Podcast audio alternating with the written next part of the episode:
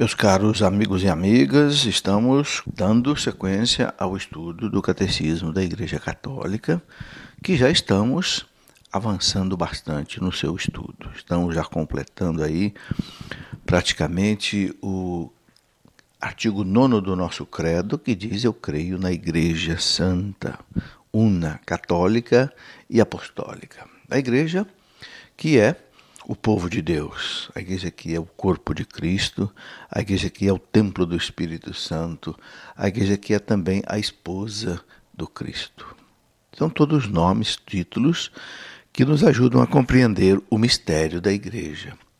E essa igreja que é sacramental, hierárquica e carismática. Sacramental tem os seus sacramentos que levam ao povo à salvação foi a maneira que o Cristo quis para salvar a humanidade, criar a igreja, instituir a igreja para, através da igreja, distribuir a salvação a toda a humanidade através dos sacramentos. Por isso que sem a igreja não há salvação, sem a igreja não há os sacramentos. E essa igreja é também hierárquica. Tem o Papa, tem os bispos, tem os sacerdotes tem os diáconos, enfim, tem uma hierarquia, tem uma ordem, porque é também, além de ser uma instituição divina, é também uma instituição humana. Então precisa ter uma hierarquia, precisa ter uma ordem. E essa igreja é também carismática. O Espírito Santo inunda a igreja com seus dons, seus carismas.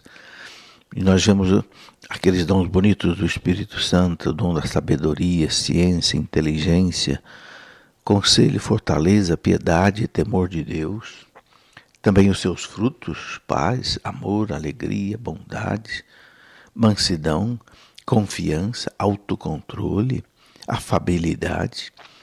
Tudo isso é, é dom, é carisma, é fruto do Espírito Santo que nós precisamos para fazer a vontade de Deus e edificar a igreja. Nós concluímos o estudo da comunhão dos santos. Né? Comunhão dos Santos, diz aqui para nós o Catecismo no parágrafo 962, cremos na comunhão de todos os fiéis de Cristo. Na comunhão de todos os fiéis de Cristo, quer dizer, todos os fiéis de Cristo estão unidos.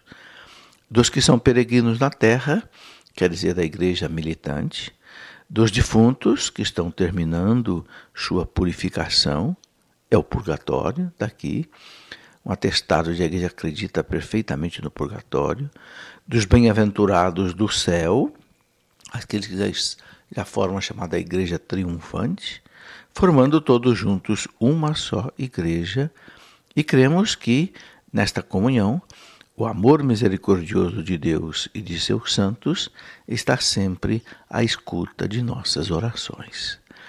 Muito bonito isso que o, que o Catecismo diz aqui. Cremos que Nesta comunhão, o amor misericordioso de Deus e de seus santos está sempre à escuta de nossas orações. Está sempre à escuta de nossas orações. Quer dizer, os santos intercedem por nós sem cessar, também as almas do purgatório intercedem por nós, mas evidentemente a intercessão dos santos é uma intercessão mais poderosa porque os santos já estão na comunhão plena com Deus. As almas do purgatório não. Embora já estejam salvas, do purgatório ninguém vai mais para o inferno, vamos dizer assim, apenas para o céu, mas as almas do purgatório ainda estão em purificação. Depois, o catecismo termina então é, o estudo sobre a igreja, colocando aqui uma referência muito importante sobre Nossa Senhora mãe de Cristo e mãe da Igreja. Esse título que Nossa Senhora recebeu, mãe da Igreja, Mater Ecclesiae, foi dada pelo Papa Paulo VI durante o Concílio Vaticano II. Papa, reunido com os bispos, proclamou solenemente Maria, Mater Ecclesiae, mãe da Igreja.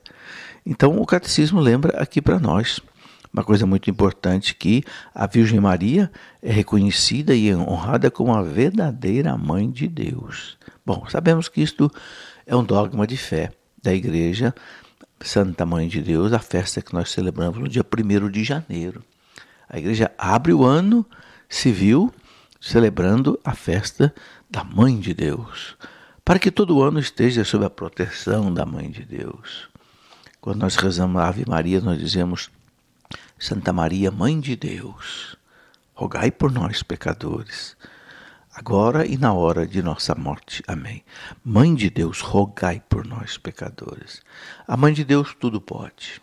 São Bernardo dizia que Nossa Senhora é a onipotência suplicante.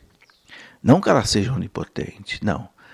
Ela diz ele diz: Deus é onipotente por natureza, Maria é onipotente por graça de Deus. Ou seja, à medida que Deus concede a ela tudo o que ela pede, e a gente viu isso nas bodas de Caná, então, de certa forma, ela é onipotente por graça de Deus, não pela sua própria natureza, porque nenhuma criatura é onipotente. Ela é também verdadeiramente mãe dos membros de Cristo. Verdadeiramente mãe dos membros de Cristo. Por quê? Cooperou pela caridade para que na igreja nascessem os fiéis que são os membros desta cabeça. Então, o catecismo ensina que Nossa Senhora coopera. É muito importante isso. Pela caridade, para que os filhos da igreja nasçam, né? ou seja, os membros de Cristo, os membros dessa cabeça. Então, Maria é mãe da igreja. E aí, o catecismo está citando o documento né, do Papa Paulo VI, exatamente no dia 21 de novembro de 1964, quando proclamou esse discurso durante o concílio. Maria tinha uma relação muito especial com a igreja. Né? O papel de Maria para com a igreja é inseparável da sua união com Cristo. Cristo é a cabeça da igreja, Maria sempre foi unida a Cristo, portanto, Maria sempre está unida à Igreja. Diz aqui o Catecismo que esta união de Maria com seu filho na obra da salvação manifesta-se desde a hora da concepção virginal de Cristo até a sua morte. E é mesmo, não é? Desde a concepção virginal de Cristo, desde que o anjo anunciou a Maria que ela seria a mãe do Salvador, até a morte de Cristo até o Calvário, a gente vê uma união profunda de Cristo com Maria. Profunda. Na cruz, aos pés da cruz, ela estava ali de pé, diz o evangelista São João. E é exatamente aos pés da cruz que Jesus, depois de nos ter dado tudo, nos ter dado a sua vida, seu sangue, seus milagres, né? Depois de nos ter dado tudo, ele ainda viu ali a sua mãe, e como que num último presente, numa última dádiva, Jesus então entrega a sua mãe para ser a nossa mãe. E como ali estava aquele discípulo que ele mais amava, São João, que representa cada um de nós, aos pés da cruz, dizem os padres da igreja, os papas da igreja. Então ele entregou Maria a João: Filho, eis aí a tua mãe. Mãe, eis aí o teu filho. Meus irmãos, essa entrega é extraordinária. Filho, eis aí a tua mãe. É? Mais do que a tua mãe terrena, João, Maria é a tua mãe. É Jesus dizendo para nós também: mais do que a mãe que te gerou, Maria é a tua mãe. E é interessante que São João narra, ele mesmo narra no Evangelho, né, no capítulo 19 do seu Evangelho, que a partir daquele momento ele a levou para sua casa. Isto mostra que Maria não tinha mais filhos. O único filho era Jesus. Porque se João a levou para sua casa, é porque Maria já não tinha mais o seu José, Maria não tinha mais o seu Jesus aqui na terra. Então, ele, ela vai com João e vai morar lá em Éfeso, né, na cidade que São Paulo evangelizou também durante três anos, e morou numa casinha lá em Éfeso com São João, lá no alto da montanha, e essa casinha existe ainda hoje. Eu mesmo já tive a oportunidade de estar lá três vezes na peregrinação dos caminhos de São Paulo, na Turquia, lá em Éfeso, aquela casinha está lá. É? Então, é, a igreja ensina que Maria é esta mãe maravilhosa, não só da igreja, mas também de cada um de nós. E se Deus, meus irmãos, se Jesus no momento da morte, quis deixar para nós Maria, sua mãe, é porque nós precisamos dela. Jesus não faz nada sem sentido. Jesus não faz nada à toa. Não. Se ele quis deixar Maria para ser a nossa mãe, é porque nós precisamos dela para a nossa salvação. Os santos dizem que Maria é necessária para a nossa salvação. Né? Não que seja ela a salvadora, não, mas ela nos leva ao Salvador. O grande São Luís de Montfort, que escreveu aquela obra maravilhosa, o Tratado da Verdadeira Devoção à Virgem Santíssima, escreveu também O Segredo de Maria e o Papa João Paulo II dizia que o Tratado de Montfort era o livro predileto dele em relação à Virgem Maria. João Paulo II dizia que o Tratado de Montfort mudou a devoção dele em relação à Virgem Maria e fez com que ele fosse um, um, um servo de Maria, né? E consagrou todo o seu pontificado para Maria com o título Totus Tuus, todo teu. E João Paulo II fez coisas maravilhosas na igreja, não é? porque ele agiu é? é guiado, assistido pela sua mãe, a Virgem Maria. Nós também devemos agir assim. Então, São Luís de Montfort dizia muitas coisas maravilhosas sobre a Virgem Maria nesse seu Tratado da Verdadeira Devoção à Virgem Santíssima, que eu recomendo a todos que leiam, assim como também O Segredo de Maria, que é um resumo desse tratado então, São Luís de Montfort dizia uma coisa muito interessante, que depois que o demônio faz alguém cair no pecado, a segunda coisa que ele faz é afastar a pessoa da Virgem Maria. Por quê? Porque senão Maria traz a pessoa de volta para Jesus, para o arrependimento. Porque a mãe, a mãe sabe trazer o filho de volta para casa. Por isso, meus irmãos, o papel da Virgem Maria né, para com a igreja é um papel extraordinário também para cada um de nós. É, nós vemos uma citação da Lumen Gentium do Concílio Vaticano II que diz, por exemplo, o seguinte: a bem-aventurada Virgem Maria avançou em sua peregrinação de fé, manteve fielmente sua união com seu filho até a cruz, onde esteve de pé, não sem desígnio divino, quer dizer, por um desígnio divino, sofreu imensamente com o seu unigênito. Sofreu imensamente com o seu unigênito. Imagina, meus irmãos, uma mãe ver o que Maria viu. O seu filho santo, o seu filho Deus, passar por tudo aquilo que ele passou, as ofensas, né? ser preso, depois ser flagelado, ser coroado de espinhos, ser condenado à morte por Pilatos num julgamento iníquo, depois com uma cruz colocada nos seus ombros até o Calvário, como se fosse um bandido, como se fosse um malfeitor, um facínora. E Maria encontra com seu filho no Calvário, despedaçado. Imagina a dor dessa mãe. São aquelas sete espadas não é? que Simeão diz que ia atravessar o coração dela. Depois ver esse filho ser crucificado, levantado, preso por três pregos numa cruz, durante três horas, uma agonia mortal mortal, terrível, indizível, dores indizíveis. Ela vê o seu filho morrendo de dor na cruz. Meus irmãos, nenhuma mulher sofreu como Maria. Nenhuma mulher foi tão agraciada por Deus como Maria, porque nenhuma mulher haveria de passar por um pedaço tão difícil como passou a Virgem Maria. É por isso que hoje ela pode consolar as nossas dores. Hoje Maria é a consoladora dos aflitos, o auxílio dos cristãos. Como nós rezamos na ladainha, porque, como diz, dizem alguns, Maria, Jesus sofreu a paixão e Maria sofreu a compaixão. Não é? A compaixão com Jesus. Por isso diz aqui, né, o nosso catecismo, é, com ânimo materno, ela se associou ao sacrifício do seu filho, consentindo com ele na imolação da vítima por ela gerada. Ela consentiu com Jesus a imolação desta vítima que é Jesus por ela gerada para a salvação do mundo. Aí o amor por cada um de nós, não é?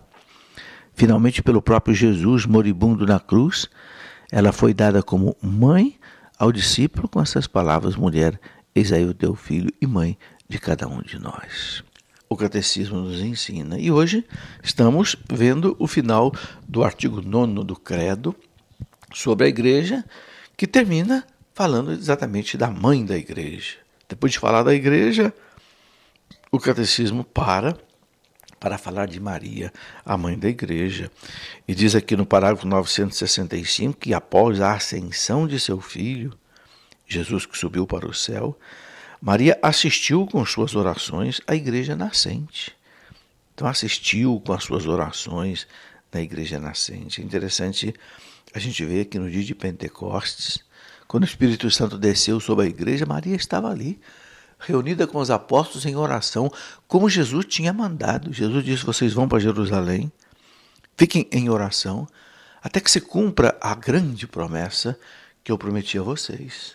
Vocês serão batizados no Espírito Santo, serão plenos do Espírito Santo. E Maria estava ali, com os apóstolos rezando, reunida com os apóstolos e algumas mulheres. Nós vemos Maria pedindo também ela, com suas orações, o dom do Espírito Santo o qual na Anunciação tinha acoberto com a sua sombra. O Divino Espírito Santo é o esposo místico da Virgem Maria. Então ele veio no dia de Pentecostes sobre a sua esposa e sobre todos os apóstolos. E depois a igreja nos ensina que a Virgem Imaculada preservada, imune de toda a mancha da culpa original, depois que ela terminou a sua vida terrena, então ela foi levada ao céu, assunta em corpo e alma à glória celeste. É um dogma de fé, o dogma da Assunção de Nossa Senhora. E para que mais plenamente ela estivesse como o seu filho, não é? no céu, Senhor dos Senhores, vencedor do pecado e da morte, então ela foi exaltada, exaltada pelo Senhor como rainha do universo. Essa citação nós encontramos né, na proclamação do dogma da Assunção de Nossa Senhora ao céu, feita pelo Papa é, Pio XII, exatamente em 1950. Maria foi elevada ao céu de corpo e de alma e ali ele diz, né, proclamada, exaltada pelo Senhor como rainha do universo.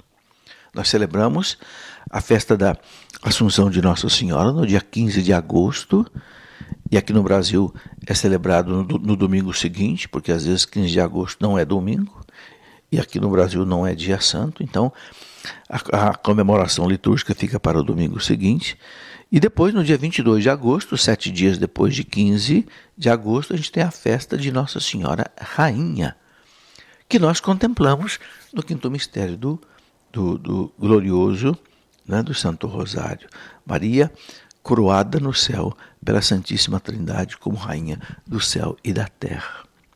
E meus irmãos, ela é rainha mesma. Maria é rainha dos anjos, rainha dos santos, rainha dos mártires, rainha dos apóstolos, rainha de todos. Como nós rezamos na ladainha, na ladainha lauletana.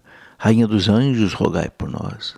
Rainha dos santos, rogai por nós. Rainha dos profetas, rogai por nós. Rainha dos patriarcas, rogai por nós. Rainha dos apóstolos, rogai por nós. Né?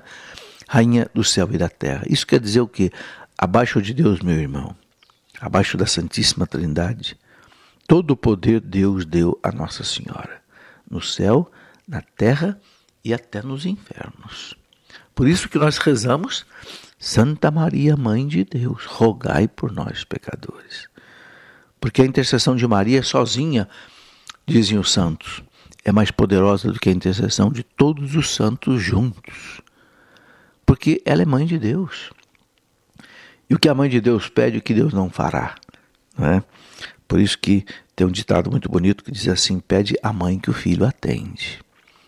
E o catecismo diz aqui para nós ainda que a assunção da Virgem Maria é uma participação especial na ressurreição do seu filho e uma antecipação da ressurreição de cada um de nós. Então, a Assunção de Maria ao céu é uma participação especial dela na ressurreição do próprio Cristo, porque ela não teve o pecado original, mas está também uma antecipação da ressurreição de cada um de nós. Maria ressuscitou e foi para o céu. Nós também vamos ressuscitar, se Deus quiser, vamos para o céu. E o catecismo coloca aqui uma citação muito bonita em vosso parto guardastes a virgindade. Em vossa dormição não deixastes o mundo, ó Mãe de Deus. Foste juntar-vos à fonte da vida, vós que concebestes o Deus vivo, e por vossas orações livrareis nossas almas da morte. E por vossas orações diante de Deus livrareis nossas almas da morte. Essa citação nós encontramos aí na liturgia bizantina, no chamado tropário da festa da dormição de Nossa Senhora no dia 15 de agosto. E Maria é a mãe é, de cada um de nós na ordem da graça. Também isso o catecismo quer nos explicar. Né? Maria recebeu de Deus essa importante missão ser mãe espiritual de cada um de nós. Então, meus irmãos, nós precisamos sempre lembrar disso, né? que precisamos da Virgem Maria para esta nossa vida, para a nossa salvação. O cristão, é, o, o, o Papa Bento XVI disse esses dias que ser católico é ser mariano. Ser católico é ser mariano. Não se admite um católico que não seja mariano, que não tenha devoção a Nossa Senhora, que não reze o terço de Nossa Senhora, né? a ladainha de Nossa Senhora, que não contemple a Mãe de Deus e não peça a sua intercessão. É muito importante que todos os dias você se consagre a Nossa Senhora. Debaixo da vossa proteção, nos refugiamos, Santa Mãe de Deus. Não desprezeis as nossas súplicas em nossas necessidades, mas livrai-nos sempre de todos os perigos, Virgem gloriosa e bendita. Né? Os primeiros cristãos rezavam essa oração. Lá no século II, lá no, no norte de Alexandria, os cristãos perseguidos pelo Império Romano rezavam essa oração. Debaixo da vossa proteção nos refugiamos, Santa Mãe de Deus. E nós gostamos de rezar também a consagração a Nossa Senhora, não é?